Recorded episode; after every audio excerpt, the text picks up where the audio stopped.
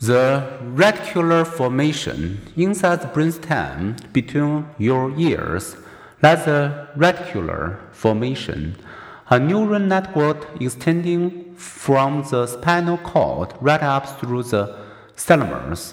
As the spinal cord's sensory input flows up to the thalamus, some of it travels through the reticular formation, which filters incoming stimuli, release important information to other brain areas, and controls arousal.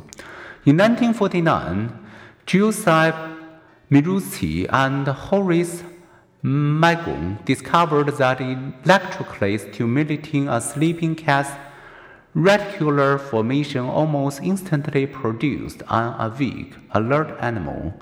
When Magoun served a cat's reticular formation without damaging nearby sensory pathways, the effect was equally dramatic. The cat lapsed into a coma from which it never awakened. The conclusion the reticular formation enables arousal. The cerebellum, extending from the rear of the brainstem, is the baseball-sized cerebellum, meaning little brain, which is what its two wrinkled halves resemble.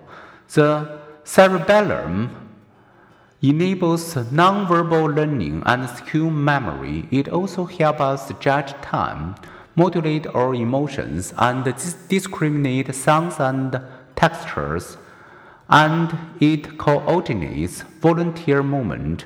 Thus, co soccer player masterfully controls ball, gives his cerebellum some credit.